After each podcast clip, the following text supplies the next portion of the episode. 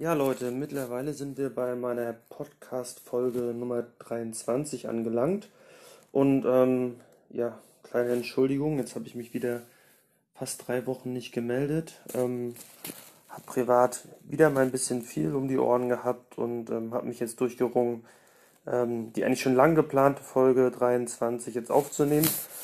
An dieser Stelle gleich vorweg, ähm, vielleicht werde ich diese Folge auch splitten in mehrere Folgen, weil ich denke, das heutige Thema ähm, ist relativ umfangreich äh, und da ich euch nicht irgendwie mit dem Thema anderthalb Stunden in Form einer Folge belästigen will, werde ich das wahrscheinlich splitten, aber ich denke, dass der Inhalt relativ lang und ausführlich wird. Womit möchte ich mich heute beschäftigen? Mit dem gewerblichen Grundstückshandel. Ich denke mal, das wird jetzt auch die anspruchsvollste Folge, Schrägstrich Folgen, ähm, von all meinen Podcasts, weil es einfach auch ein schwieriges äh, Thema ist, ein sehr umfangreiches Thema. Ähm, ich werde versuchen, die Basics alle zu nennen. Ich werde auch äh, versuchen, ein paar, äh, in ein paar Bereichen in die Details zu gehen. Ähm, aber es gibt auch ein paar Themen, die werde ich nachher nochmal anklingen äh, lassen. Äh, mit denen möchte ich mich eigentlich im Rahmen dieser Podcast-Folgen nicht beschäftigen, sondern in irgendeiner späteren Podcast-Folge darauf eingehen, weil äh, es wieder Besonderheiten geht. Da geht es explizit um das Thema gewerblicher Grundstückshandel, wenn wir äh, um Gesellschaften reden. Ja, also gewerblicher Grundstückshandel oder wie ihr das typischerweise kennt, die Drei-Objekt-Grenze ist immer das, was ich so in den Foren lese. Ähm, da reden wir vom gleichen Thema. Ähm, man liest ja immer, ja, ähm, solange du nur drei Objekte in einer gewissen Zeit verkaufst, bist du safe und landest nicht im gewerblichen Grundstückshandel. Ähm, das werde ich heute nochmal widerlegen in diesem Podcast, weil das aus meiner Sicht auch ähm, nicht immer so in den Foren oder auch bei den ganzen Coaches, die sich jetzt ähm, mit dem Thema Immobilien beschäftigen, ähm, aber vielleicht steuerlich nicht so im Detail stecken, immer mal wieder falsch rüberkommt. Ähm, ja, aber dazu im Laufe des Podcasts mehr. Ähm, ganz wichtig ist, diese heutige Folge orientiert sich grob an dem BMF-Schreiben der ähm, Finanzverwaltung, also sprich die Finanzverwaltung hat im Jahr 2004 ein ganz umfassendes äh, Schreiben rausgebracht, wo sie eigentlich erläutert, wie sie den gewerblichen Grundstückshandel sieht, beziehungsweise wie sie es gewisse Konstellation äh, deklariert, ob dann ein gewerblicher Grundstückshandel vorliegt oder nicht. Und an diesem BMF-Schreiben möchte ich mich ein bisschen orientieren, weil daran hält sich auch grob die Beraterschaft. Ja, eingangs möchte ich vielleicht nochmal sagen, ich, ich habe lange mit mir gerungen, ob ich ähm, zu dem Thema überhaupt was mache, weil es wie gesagt sehr speziell ist. Ähm, ich denke aber schon, dass man systematisch aufarbeiten kann. Ich versuche mich nachher auch so ein bisschen an diesem BMF-Schreiben zu orientieren in der Darstellung. Ähm, das heißt, gerade in der ersten Podcast-Folge äh, werdet ihr dann sehen, ähm, wenn ihr euch das BMF-Schreiben daneben legt, ähm, dass da im Zweifel der rote Faden sich auch am BMF-Schreiben orientiert. Ähm, warum mache ich eigentlich was zum gewerblichen Grundstückshandel im Rahmen meines Podcastes? Ja, ich höre halt in der, in der, ich sag mal, in der Community, ähm, aber auch ähm, bei diversen YouTube-Videos, es gibt ja äh, diverse Anbieter, die sich mit dem Thema auseinandersetzen und da fällt mir immer wieder auf, dass ähm, das teilweise immer sehr unkonkret ist. Also es wird immer mal wieder der gewerbliche Grundstückshandel oder diese drei Objektgrenze angesprochen. Oftmals ähm, wird aber auch nur sehr grob darüber geredet, also man geht nicht mal, nicht mal ins, in, in, in, in die Basics rein, sondern bleibt eigentlich noch über den Basics. Klar, wahrscheinlich macht man das, weil man im Endeffekt ähm, am Ende ein Produkt verkaufen will und man will natürlich die Leute im Rahmen der Videos nur dafür sensibilisieren, dass sie Angst kriegen und im Zweifel dann irgendein Coaching oder irgendeine Beratung buchen, um, um am Ende damit Geld zu verdienen. Und ich versuche jetzt hier, weil wie gesagt, ich habe das ja schon oftmals äh, ähm, klargestellt, dass mein Podcast ist halt ein, ein ähm, Freizeit-Podcast. Ich möchte damit kein Geld verdienen, dahinter steht auch kein Produkt oder sowas. Ich möchte einfach nur über die Themen reden und darum kann ich es eigentlich hier in die Tiefe machen, weil ich am Ende daraus keine Genera äh, Mandate generieren möchte. Ähm, und daher versuche ich hier so tief wie möglich einzusteigen. Und an den Stellen, wo ich nicht bis in die, in die letzte Tiefe gehe, verweise ich dann auch auf einen auf zukünftigen Podcast. Oder früher oder später werde ich natürlich zu all diesen Themen mich dann auch äußern. Ähm, ja, und was hat mich auch immer geärgert? Teilweise wird dann auch nur die halbe Wahrheit in diesen, in diesen diversen Videos oder auch anderen Podcasts erzählt, ähm, beziehungsweise teilweise werden auch falsche Sachen oder falsche Konsequenzen dargestellt. Oder die Konsequenzen nicht ähm, ähm, eindeutig genug dargestellt. Ja, was ich schon gesagt habe, die Grundlage beim gewerblichen Grundstückshandel bildet das BMF-Schreiben vom 26. März 2004. Also jeder, der sich mit dem gewerblichen Grundstückshandel auseinandersetzt, ich weiß, das ist Spezialthema und dafür sollte man eigentlich auch auf den Steuerberater zurückgreifen. Aber gerade um erstmal festzustellen, ob man vielleicht grob da reinfallen könnte, also sprich in die Gewerblichkeit reinrutschen könnte, macht es vielleicht Sinn, dieses BMF-Schreiben einfach mal zu lesen. Ähm, googelt das einfach mal. Wie gesagt, 26.03.2004. Dann werdet ihr dieses Schreiben der Bundesfinanzverwaltung finden. Und ich möchte hier auch nochmal klarstellen, das habe ich in anderen Podcasts auch gemacht. Ein BMF-Schreiben hat natürlich keine Bindung für den Steuerpflichtigen. Es ist vielmehr die Arbeitsanleitung für, den, äh, für die Finanzverwaltung, wie sie mit gewissen Themen umgehen müssen. Aber es hat natürlich auch eine gewisse äh, Indizienwirkung. Also die, die Finanzverwaltung hat sich ja nicht irgendwas ausgedacht und da reingeschrieben, sondern die BMF-Schreiben resultieren ja auch oftmals auf äh, Urteile der Finanzgerichte aus der Vergangenheit. Und die werden dann im Rahmen eines BMF-Schreibens oftmals, ich sag mal, zusammengefasst. Und so ist es hier auch. Also wenn ihr euch das BMF-Schreiben mal anguckt, dann kriegt, habt ihr hinten dran, wenn ihr es ausdruckt, weiß ich gar nicht wie viel, aber zig Seiten Anlagen, wo einfach nur auf diverse Urteile etc. verwiesen wird. Das heißt, die Finanzverwaltung hat sich mit dem Thema schon ordentlich auseinandergesetzt und hat die einzelnen Urteile aufgearbeitet und daraus praktisch so eine Art Leitfaden gemacht. Dahergehend, es hat keine Bindung, aber es hat schon große Indizienwirkung und dahergehend sollte man sich grob an diesem BMF-Schreiben auch orientieren. Was nicht heißt, dass man, wenn man irgendwas anders sieht, nicht sich dagegen auch gerichtlich wehren kann. Im Rahmen des Einspruchsverfahrens äh, wird es natürlich immer schwierig, weil das Einspruchsverfahren führe ich natürlich im ersten Schritt äh, immer mit dem Finanzamt.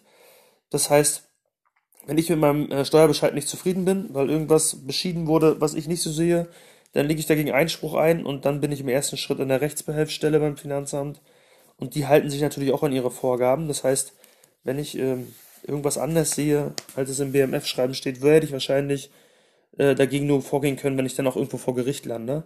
Das muss einem einfach auch bewusst sein. Ne? Was ich an dieser Stelle eingangs nochmal betonen möchte, ist, ich habe ja gesagt, das BMF-Schreiben ist aus 2004. Und selbst seit 2004, ne, es gibt jetzt noch keine Aktualisierung in dem Sinne, aber seitdem gab es natürlich auch diverse neue Urteile. Ja? Auch die muss man natürlich alle auf dem Schirm haben. Ähm, ich denke so an das Thema äh, Objekt lange gehalten. Jetzt wird eine umfassende Sanierung gemacht. Ich sag mal Schrägstrich Generalüberholung. Und dann kommt es auf einmal nach vielen Jahren zu einem Verkauf eines generalüberholten Unternehmens. Auch da zum Beispiel gab es ein ein ganz weitreichendes Urteil aus meiner Sicht, was man vielleicht im Hinterkopf behalten sollte. Ja, was ich damit sagen will, ist, das BMF-Schreiben ist natürlich alt. Ja, wir sind heute im Jahr 2000, das ist 16 Jahre alt. Habt bitte auch äh, Urteile, speziell Urteile, die äh, euch unterstützen, also in eurer Ansicht unterstützen, auf dem Schirm. Ich möchte an dieser Stelle nochmal sagen, ähm, alles, was in dem heutigen Podcast oder in den weiterführenden Folgen zu diesem Thema äh, jetzt kommt, ist im Zweifel nicht abschließend. Ne? Also ähm, ich kann nicht bis ins letzte Detail gehen, dann würde ich hier wahrscheinlich zehn Stunden reden. Ähm, da möchte ich auch nochmal darauf verweisen, das sind wie gesagt grobe Details, die ich hier nenne. Die groben Details sollen aber dafür sorgen, dass ihr sensibilisiert seid. Ähm, und im Zweifel ist meine Empfehlung, geht zu eurem Steuerberater, sucht euch einen guten Steuerberater, der sich in dem Thema auskennt. Ähm, und geht das Thema mit dem zusammen durch. Das gilt explizit, wenn wir in die Thematik reinrutschen, dass wir äh, Gesellschaftsstrukturen haben und dann über das Thema gewerblicher Grundstückshandel reden, ähm, dann empfiehlt es sich, glaube ich, immer einen Steuerberater zur Rate zu ziehen. Am Ende müsst ihr das selber entscheiden, aber ich habe ja immer gesagt, mein Podcast richtet sich an die, an die kleinen Investoren, ja? also an die, die das vielleicht als Altersvorsorge nebenbei machen oder vielleicht sich auch Investoren nennen, aber für sich selber sagen, okay, 10, 20 Einheiten, das kriege ich noch äh, überschaut, aber ich möchte meinen Beruf eigentlich nicht aufgeben und ich möchte halt steuerliches Wissen haben, um selber ohne Steuerberater mit meiner Steuererklärung klarzukommen. Ähm, das kriegt ihr sicherlich auch im Zusammenhang mit dem gewerblichen Grundstückshandel hin. Ähm, um festzustellen, rutsche ich vielleicht rein, rutsche ich nicht in den gewerblichen Grundstückshandel. Ähm, trotzdem empfehle ich, wenn es dann wirklich mal kritisch wird, äh, kann es Sinn machen, äh, auch die paar Euro für den Steuerberater auszugeben, um vielleicht vor weitreichenden Folgen sich zu schützen. Was ich schon mal gesagt hatte, ist, ähm, meine, mein Podcast möchte ich so ein bisschen aufbauen äh, auf, an, an Grundlage des ähm, Schemas der Finanzverwaltung. Nämlich, die Finanzverwaltung hat ja dieses BMF-Schreiben erlassen und da gibt es praktisch eine Anlage zum BMF-Schreiben, wo ein Schema dargestellt ist. Und dieses Schema kann man eigentlich grob durchprüfen und am Ende kommt man dann zum Ergebnis, ja, es liegt der gewerbliche Grundstückshandel vor oder nein, es liegt kein gewerblicher Grundstückshandel vor. Beziehungsweise liegen Objekte im Rahmen des gewerblichen Grundstückshandels vor. Und äh, an diesem Schema möchte ich mich auch so ein bisschen langhangeln. Ähm, ich hatte ja gesagt, sucht euch das BMF-Schreiben vom 26.03.2004 raus und da werdet ihr auch dieses Schema finden. Das könnt ihr euch jetzt gerne im Rahmen dieses Podcasts daneben liegen. Ähm, ich finde das Schema eigentlich ganz gut. Das kann man ganz gut durchprüfen. Ähm, trotzdem werde ich jetzt hier nochmal im Detail äh, drauf eingehen. Ja, äh, entschuldigt mal bitte äh, meine etwas nasale äh, Sprechweise. Äh, ja, wir haben gerade mal wieder eine Zeit, wo ich ein bisschen mehr angeschlagen bin. Nichtsdestotrotz äh, wollte ich natürlich äh, weiter Wissen teilen und äh, ich bitte das irgendwie zu entschuldigen. Ja, ich hätte auf, bin auf das Schema ja eingegangen, BMF schreiben. Dieses Schema, ich habe mir das mal hier äh, nebenbei, habe ich mir das trotzdem nochmal ausgedruckt. Ähm, das kommt eigentlich gleich nach der letzten Textziffer. Also die, die Textziffer 36 ist die letzte Textziffer des BMF-Schreibens und danach findet ihr dieses Schema.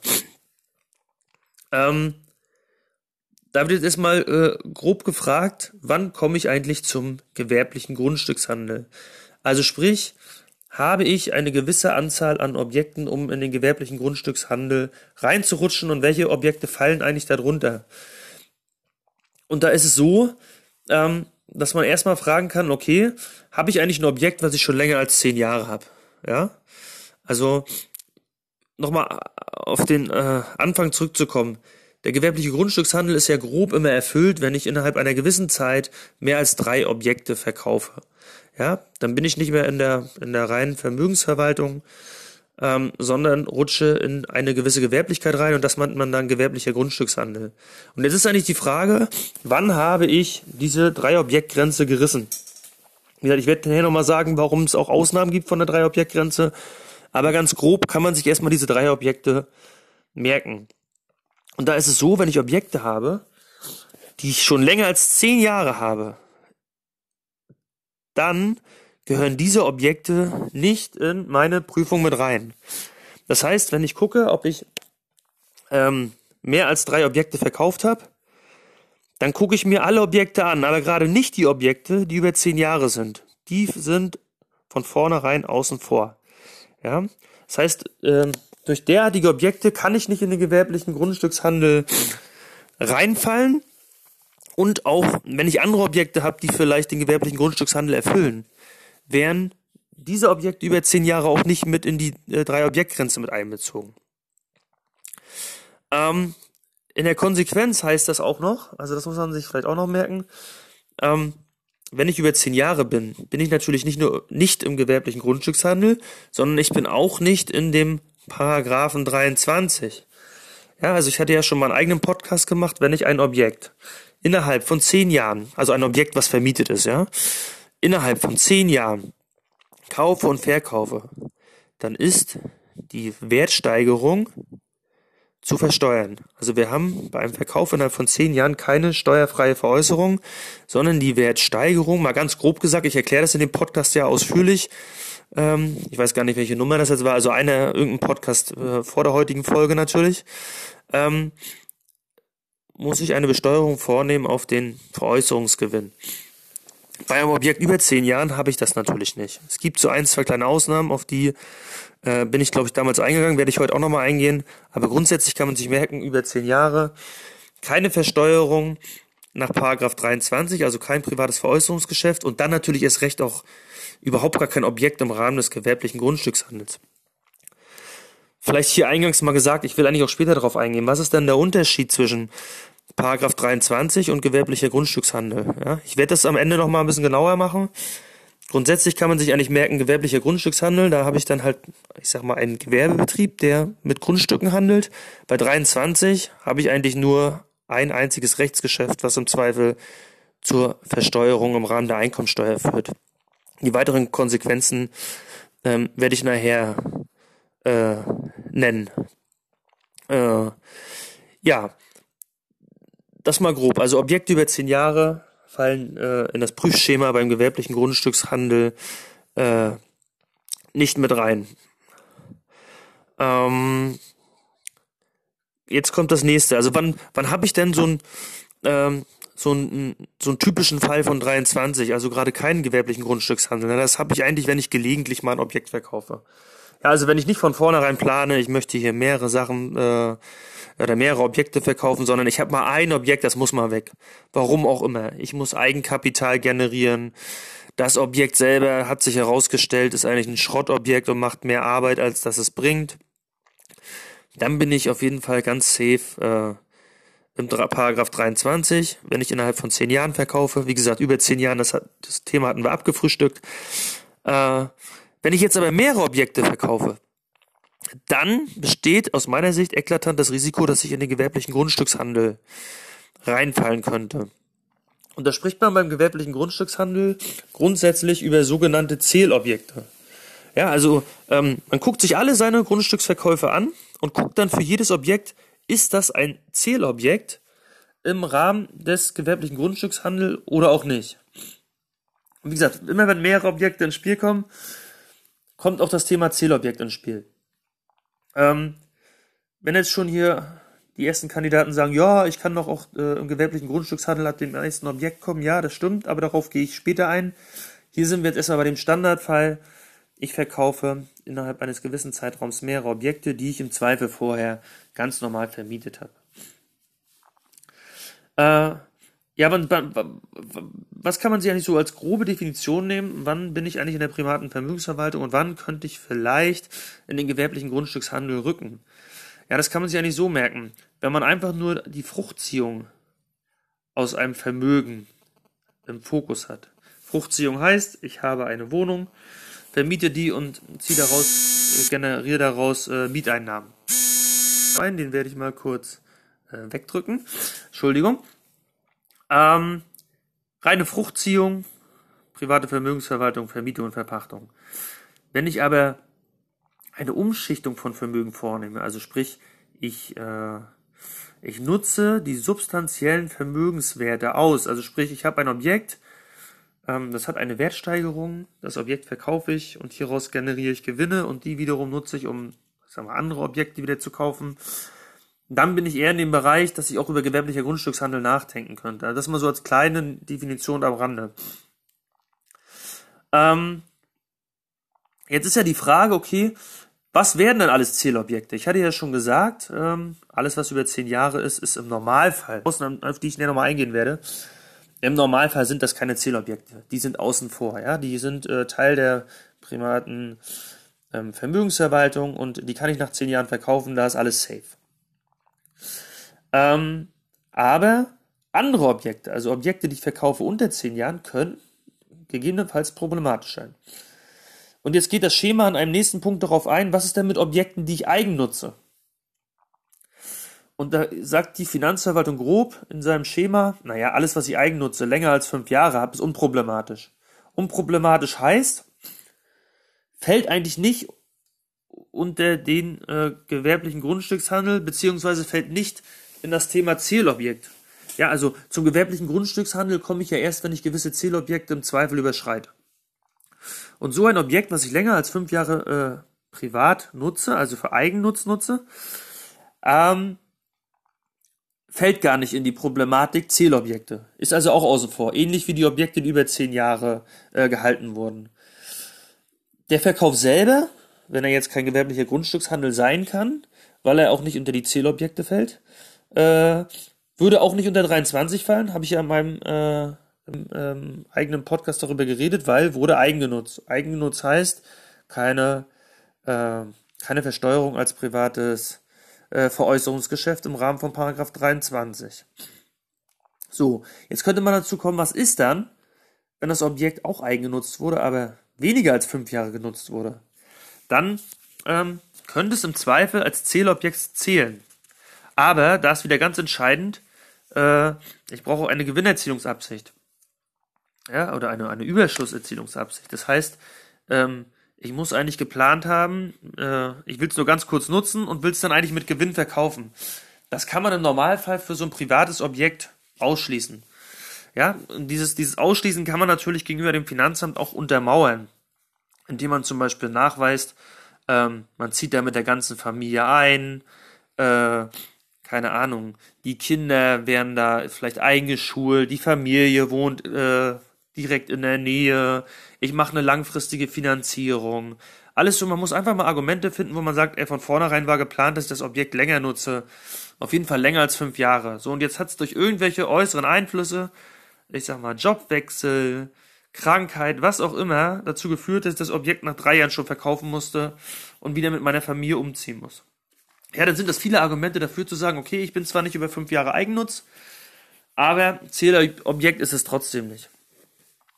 Und gerade bei diesem Thema Gewinnerziehungsabsicht, ähm, da gibt's auch so ähm, Kandidaten, die äh, in der Community, sage ich mal, YouTube-Videos etc. machen, die dann sagen, eigentlich kommt, kann man ganz oft den gewerblichen Grundstückshandel beziehungsweise diese Zielobjekte vermeiden, weil man hat ja nie die äh, Gewinnerzielungsabsicht. Ja, das mag so sein, das ist auch für jeden erstmal äh, einfach gesagt. Am Ende gilt es aber, dass es dem Finanzamt gegenüber auch ähm, äh, nachzuweisen.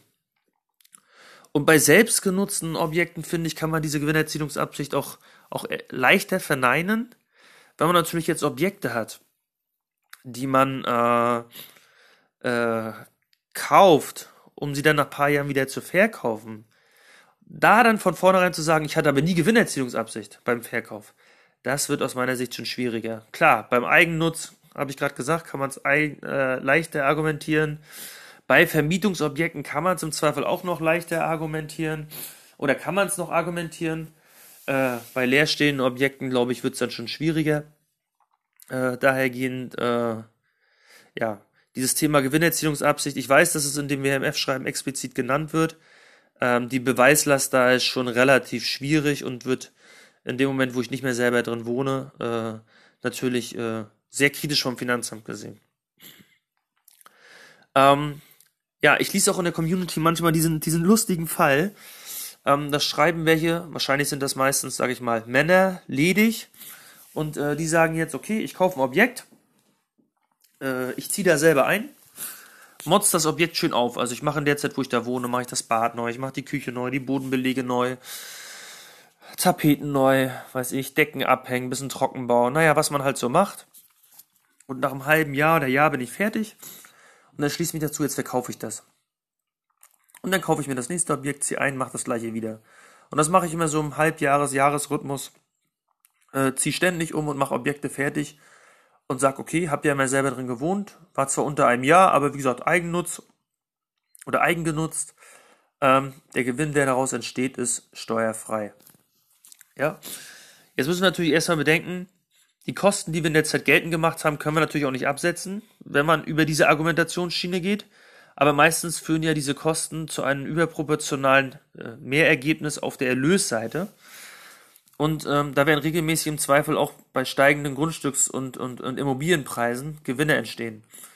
Und da werden, sagen diejenigen, die das, äh, diese Idee immer wieder haben, sagen, ja, ähm, das ist ja Eigennutz und das ist auf jeden Fall kein gewerblicher Grundstückshandel, das ist auf jeden Fall auch kein Paragraph 23, weil ich habe ja selber drin gewohnt.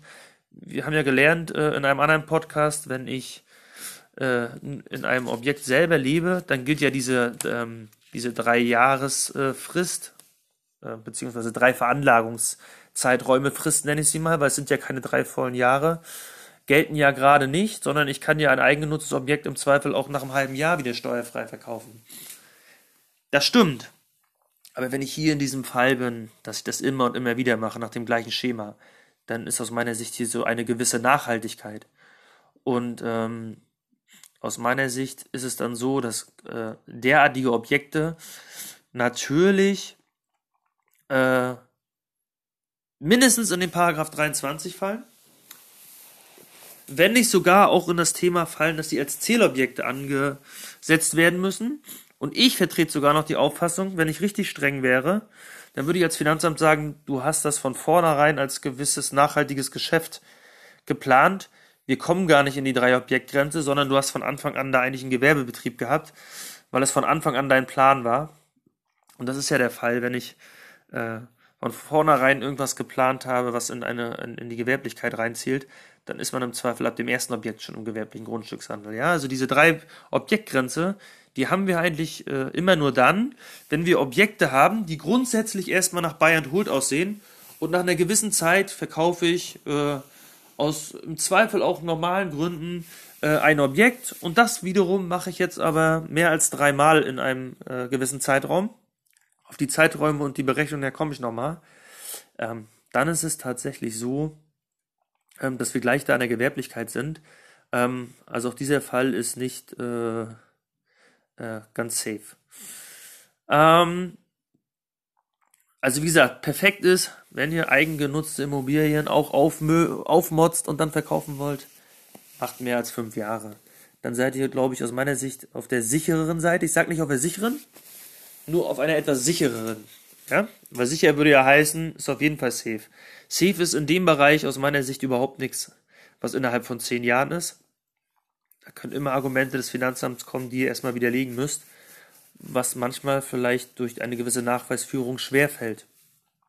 Ja, Sie müsst nachweisen, dass ihr da nicht nur vorübergehend gewohnt habt. Und ähm, das kann man aus meiner Sicht über diese Fünfjahresfrist im Zusammenhang mit dem BMF schreiben und der Anlage, die es da gibt, ganz gut machen. Ähm, klar, viele kommen auch noch mit dem Argument, ja, ich hatte gewisse Sachzwänge. Also weiß ich, das Objekt äh, war schimmlig, ich musste da raus, ich bin krank geworden aus irgendwelchen anderen Gründen, meinen Job musste ich äh, wechseln, ich musste umziehen.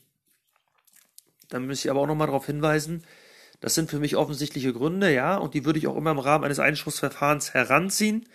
Ähm, diese Gründe sind aber im Zweifel nicht ausreichend fürs BMF. Also in einer Textziffer, ich weiß gar nicht, in welcher war, eine der letzten Textziffern ähm, weist eigentlich das BMF noch darauf hin, dass diese Gründe für sie nicht ausreichend sind. Im Zweifel äh, kämpfen.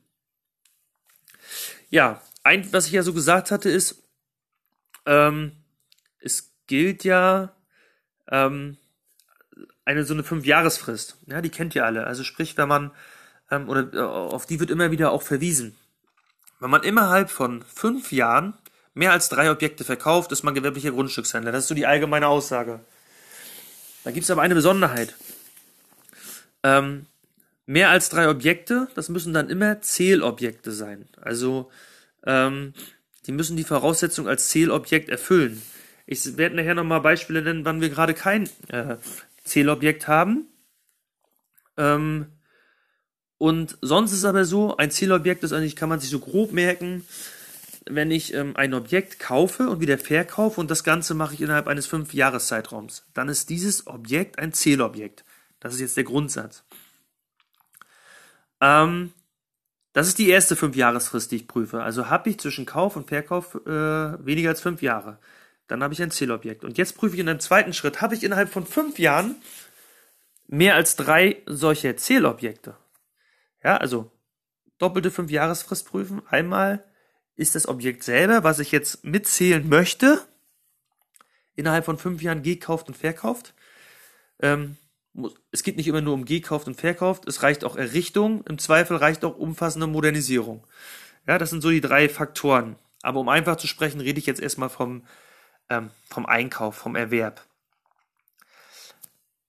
Wenn ich unter fünf Jahren bin, bei diesem Zeitraum zwischen Erwerb und Verkauf, habe ich ein Zielobjekt, wie gesagt, Grundsatz. Und jetzt gucke ich, wie viel von diesen Objekten mit so einem, mit also einer kurzen Haltedauer habe ich innerhalb von wiederum fünf Jahren verkauft. Und wenn ich da über drei bin, dann habe ich praktisch, ähm, bin ich im gewerblichen Grundstückshandel. Wie gesagt, das sind die Basics der Finanzverwaltung. Kleine Ausnahme. Ich habe ja gesagt, Objekt muss innerhalb von fünf Jahren oder unter fünf Jahren gekauft werden und verkauft werden. Wenn ich als Branchenkundiger gelte, dann äh, ist die Frist äh, verlängert. Im Regelfall auf zehn Jahre. Das heißt, bei so einem Branchenkundigen können auch Objekte, die innerhalb von zehn Jahren gekauft und verkauft werden, als Zählobjekte gelten. Ja, wer ist eigentlich Branchenkundiger? Ja, normalerweise sind das irgendwelche äh, Personen, die sowieso im Immobiliensektor tätig sind. Also irgendwelche Bauunternehmer, Makler, Architekten. Fraglich vielleicht auch, ob Steuerberater, die regelmäßig mit Immobilien zu tun haben, da reinfallen. Oder auch irgendwelche Rechtsanwälte. Das wäre wahrscheinlich streitbar. Ähm, typische Berufe aus dem Immobilienbereich, ähm, die werden da schwere Argumente haben, dagegen zu argumentieren. Was fällt noch unter diese Zählobjekte? Na, wenn ich das ständig mache und immer wieder diese Objekte kurz nach der Fünfjahresfrist verkaufe. Also ich habe, weiß ich nicht, fünf Monate, äh, fünf Jahre und drei Monate. Und immer nach fünf Jahren und drei Monaten verkaufe ich wieder ein Objekt. Dann ist da auch so ein, so, so ein gewisses Schema erkennbar und dann kann es sein, dass das Finanzamt auch diese Objekte als Zählobjekte ähm, anerkennt. Na, anerkennt ist ein schlechtes Wort. Anerkennt ist ja eigentlich was Positives für uns. Ähm, deklariert, ne? Also auch da muss man aufpassen, dass man da nicht über eine gewisse Struktur dem Finanzamt offenkundig macht, hey, ich will immer schön deine fünf Jahre knacken, aber danach verkaufe ich. Das könnte kritisch sein. Es recht, wenn eine gewisse Regelmäßigkeit äh, vorliegt. Also auch da bitte aufpassen, ähm, dass ihr nicht äh, auf einmal denkt, ja, ich bin ja safe, ich habe gar keine äh, Zählobjekte, ich habe noch nie innerhalb von fünf Jahren verkauft aber jetzt hast du auf einmal vier Objekte und immer knapp hinter fünf Jahren verkauft. Dann könnte es sein, dass das Finanzamt um die Ecke kommt und sagt, Bätsche, Bätsche, aber das sind aus unserer Sicht alles Zählobjekte, gewerblicher Grundstückshandel. Wie gesagt, die Konsequenzen daraus erkläre ich später nochmal. Ja, welcher Zeitraum gilt, das hatte ich ja schon gesagt, ähm, zwischen Erwerb und Verkauf, das ist der äh, Zeitraum, den ich prüfen muss. Und wie gesagt, Errichtung steht einem Erwerb gleich, also sprich ich, wenn ich ein, ein Objekt äh, erst ähm, baue, herstellen lasse. Und auch eine umfassende Modernisierung. Also da, glaube ich, da gibt es richtig Potenzial, um zu klagen. Und das, ähm, wenn das Finanzamt mit diesem Thema mal um die Ecke kommt. Also ihr habt irgendein altes Objekt, ist eigentlich Schrott und jetzt macht ihr das komplett neu. Also ich rede mal schon von Generalsanierung, Generalüberholung. Ähm, das heißt, ihr kauft ein Objekt, ähm, habt das, weiß ich nicht, sechs Jahre, sieben Jahre, keine Ahnung. Und jetzt modernisiert ihr das so umfassend, dass da eigentlich neues Wirtschaftsgut entstanden ist. Und dann wiederum zwei Jahre später verkauft ihr das. Dann könnte das viel dafür sprechen, dass dieses Objekt auch als Zählobjekt gilt, weil zwischen der Entstehung des neuen Wirtschaftsguts, also der Modernisierung, Schrägstrich Sanierung und dem Verkauf sind nur zwei Jahre vergangen. Unabhängig davon, dass ihr das Objekt aber schon länger als fünf Jahre habt. Ähm, da ist natürlich, äh, also ich sag mal, der Erwerb ist eindeutig und die Errichtung ist auch eindeutig. Aber was eine Modernisierung in dem Sinne ist, die wie ein Erwerb oder eine Errichtung zählt, das ist natürlich, äh, da ist sehr viel angreifbares Potenzial für äh, ein zukünftiges Rechtsbehelfsverfahren oder auch für ein finanzgerichtliches Verfahren. Aber wie gesagt, ich denke, ihr wisst, worauf ich hinaus will und damit kann ich auch nochmal den Weg aufzeigen. Habt ihr so einen Fall, dann streitet euch. Kennt ihr euch nicht alleine streiten, streitet euch äh, äh, unter Hinzuziehung eines Steuerberaters. Ja, auf die äh, Fünfjahresfrist, die doppelte Fünfjahresfrist hatte ich ja verwiesen. Also denkt dran, ihr müsst eine doppelte Prüfung vornehmen und erst dann könnt ihr im Zweifel in den gewerblichen Grundstückshandel äh, ähm, fallen. Ja, ich hatte mir jetzt für die erste Folge, danach wollte ich eigentlich gerne ein kleines Break machen und mit einer nächsten Podcast-Folge starten. Ähm, wir sind nämlich bei dem Thema, gibt es eigentlich Ausnahmen von den von dieser drei Objektgrenze? Also kann ich auch vorher in den gewerblichen Grundstückshandel fallen? Ja, das könnt ihr. Nämlich bei dem Fall, wenn ihr weniger als vier Objekte verkauft habt. Ähm, was da genau drunter fällt, werde ich aber später in einem weiteren Podcast machen, der jetzt relativ zeitnah auch folgen wird. Ähm, aber an dieser Stelle schon mal, ja, es gibt da eine Ausnahme, auch bei weniger Objekten als vier äh, im Verkauf ähm, zum gewerblichen Grundstückshandel zu kommen. Es gibt aber auch Ausnahmen in die andere Richtung. Also sprich, überschreitet die drei Objekte, also ihr seid bei vier, fünf Objekten und es wird trotzdem noch kein gewerblicher Grundstückshandel angenommen.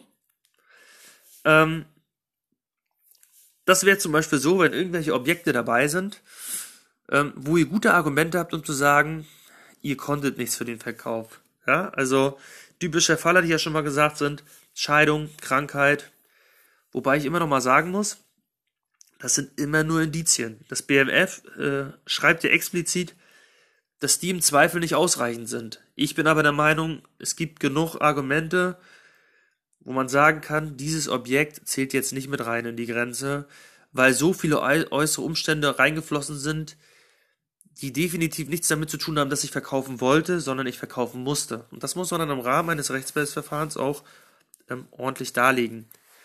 Und wie untermauert ihr das? Ich hatte vorhin schon mal drüber gesprochen. Das macht ihr natürlich, indem ihr sagt, du, das Objekt wollte ich nicht verkaufen. Ich habe eine langfristige Vermietung angestrebt. Das kann ich auch nachweisen, indem ich vielleicht auch einen Vertrag gemacht habe, ähm, wo eine lange Mindestmietlaufzeit vereinbart wurde, die für beide Seiten gilt. Ob das jetzt juristisch, zivilrechtlich überhaupt machbar ist, ist ja eine ganz andere Sache. Aber ich habe es zumindest erstmal vereinbart. Oder ich habe eine sehr langfristige Finanzierung angestrebt. Also ich sag mal 20 Jahres Finanzierung äh, mit relativ hohen ähm, Vorfälligkeitsentschädigungen etc. Sind alles Argumente, die mich praktisch nochmal unterstützen zu sagen, dieses Objekt ist so unwirtschaftlich zu verkaufen, aber ich musste aus den und den Gründen, musste ich es machen. Ich wollte es aber nicht, aber halt, zumindest darf es nicht als Zielobjekt gelten. Das sind so Fälle, ähm, wo ich sagen muss, ähm, da hat man auch Argumente, wenn man die Drei-Objektgrenze äh, knackt. Ja, ich denke, für, den ersten, für die erste Folge zum gewerblichen Grundstückhandel reicht das hier. Ähm, ich habe noch äh, viel Input für den gewerblichen Grundstückshandel, aber da verweise ich auf eine der nächsten Folgen. Bis dahin, ciao, ciao.